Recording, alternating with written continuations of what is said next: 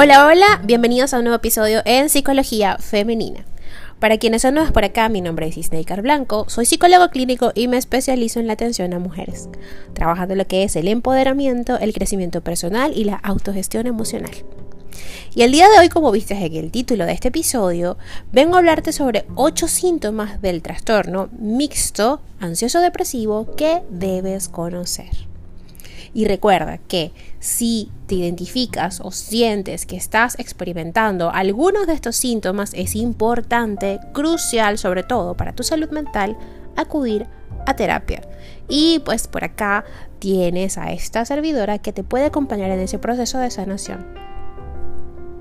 A ver, mal humor, irritabilidad, ganas constantes de llorar, temblores, el trastorno mixto ansioso-depresivo afecta a muchas personas, pero no siempre se le reconoce ni se trata de manera acertada. Sensación de angustia constante, fatiga, sentimientos de desesperanza. Son algunos de los síntomas del trastorno mixto ansioso-depresivo y que pueden ser muy invalidantes para las personas que lo padecen. Así, y si bien es cierto que esta condición psicológica no aparece en las clasificaciones de diagnóstico, cabe señalar que estamos ante una realidad mental habitual, sobre todo en estos tiempos que se viven. Desde una perspectiva clínica, la visión mayoritaria es que se trata de un trastorno depresivo que presenta algunos rasgos ansiosos, como síntomas secundarios. Asumir que pueda existir una entidad única con estas características es algo que todavía se pone en duda. No obstante, existe un manual para nosotros los psicólogos que describe y acepta esa situación en la que alguien orbita por igual en el espectro de la ansiedad y la depresión. Como bien podemos imaginar, la experiencia vital de quien se encuentre en esa situación impactará en cualquier ámbito de su cotidianidad. Trabajo, relaciones e incluso la salud física. Conocer la sintomatología asociada nos puede ayudar a actuar lo antes posible para solicitar ayuda experta.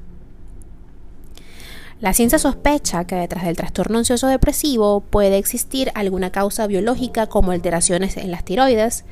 No obstante, este dato aún no es concluyente. Primero que nada, ¿cuáles son esos síntomas que debemos estar alerta y tratar de reconocer? Esta sintomatología se presenta a través de una amplia combinación de manifestaciones.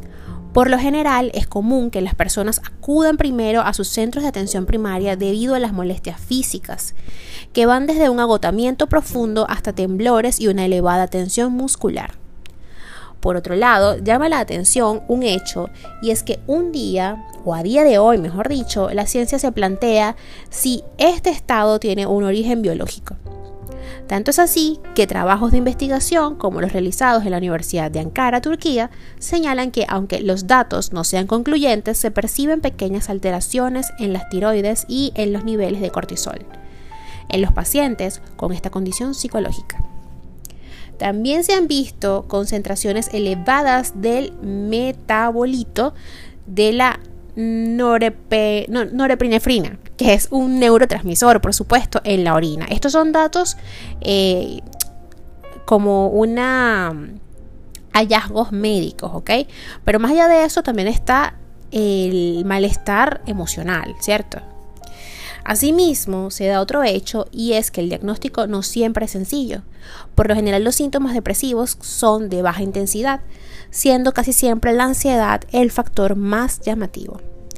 Esto hace que se recurra muchas veces a los ansiolíticos, dejando descuidado el otro polo de este trastorno, que en muchos casos puede llegar a agravarse.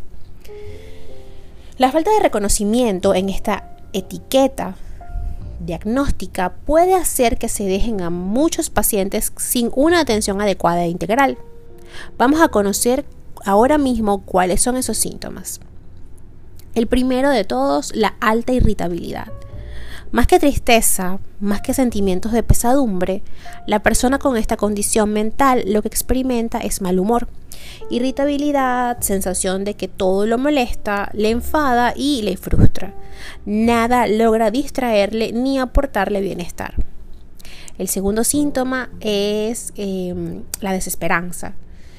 Al mal humor se le añade ese factor que acompaña de manera ineludible a los trastornos depresivos, la falta de esperanza, la sensación de que nada mejorará, de que haga lo que haga la persona, su realidad no va a cambiar.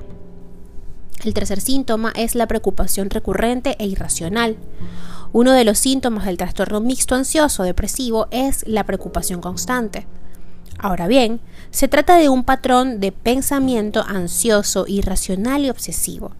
La persona que pone la atención en aspectos improbables, en circunstancias que no siempre tienen sentido y que solo les sirven para reforzar el miedo y la angustia. Cuarto síntoma, hipervigilancia, sensación de peligro. Los pacientes que sufren ansiedad y depresión al mismo tiempo evidencian un estado de hipervigilancia muy llamativo.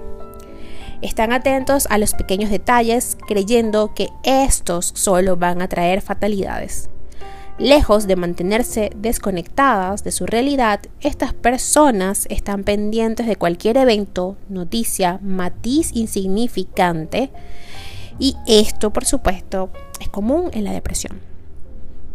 Quinto síntoma, el llanto fácil. Las emociones son ese nudo en la garganta que estalla al poco en llanto. Es esa nube mental que siempre atormenta y que necesita de las lágrimas para desahogarse. Este es un factor muy habitual en este trastorno. Otro síntoma, cambio en la alimentación. Por término medio es muy común que aparezca hiperfagia, es decir, mayor sensación de hambre, lo cual se traduce a menudo en los clásicos atracones. Séptimo síntoma, eh, pensamientos autolíticos. Los pensamientos autolíticos se relacionan con la ideación lesiva, es decir, con la intención de recurrir a las autolesiones como mecanismo para liberar el dolor emocional. Ahora bien, vamos a los síntomas físicos. Esta sintomatología es muy llamativa en este tipo de condición clínica. Por lo general podemos apreciar el cansancio físico, las cefaleas, alteraciones del sueño, alteraciones digestivas e intestinales, temblores y mareos, sensación de debilidad, dolores musculares. Asimismo, uno de los síntomas del trastorno mixto ansioso depresivo es la falta de higiene, la ausencia de ganas a la hora de vestirse, asearse o ducharse. ¿Cómo se trata este trastorno? Tal y como les he indicado, este trastorno carece de entidad propia en algunos sistemas diagnósticos, pero se aprecia con elevada frecuencia en el ámbito clínico. En caso de no tratarse o no tenerse en cuenta, puede derivar en estados de cronicidad. Ahora bien, para abordarlo existe eh, una realidad digamos, múltiple, ¿no? La terapia cognitivo-conductual es la que presenta mayor eficacia en los trastornos depresivos y de ansiedad, y la terapia de activación conductual puede transmitir a la persona eh, o permitir a la persona, mejor dicho, ir recuperando poco a poco sus tareas, responsabilidades y la motivación por volver a realizar actividades agradables y las técnicas de relajación y respiración profunda le permitirán a la persona que padece este trastorno reducir su activación fisiológica. Por último, y no menos importante, en este caso, como en muchos otros trastornos, la psicoeducación siempre es muy adecuada y necesaria. Ayuda a la persona a entender su trastorno y a manejar las emociones y a saber cómo actuar ante cada pensamiento, situación y desencadenante. Y por supuesto que la psicoeducación no la aprendes y no la adquieres en ningún otro espacio que no sea el psicoterapéutico. Así que te invito a comunicarte conmigo a través de mis redes sociales, en Instagram, Twitter y, no, TikTok no. Y Clubhouse como Psicoplenitud 11, en Facebook y en TikTok como psicóloga Isneikar Blanco. Es así, repito, para Twitter, Instagram, y Clubhouse como Psique Plenitud 11 y Facebook y TikTok como psicóloga Snaker Blanco. Allí podrás encontrarme, podrás dejarme un DM eh, y por todas mis redes, sobre todo en Twitter y en Instagram, hay un link que te llevará directo a mi WhatsApp. Por allí podremos agendar tu primera consulta online. Que tengan todas y todos un feliz domingo.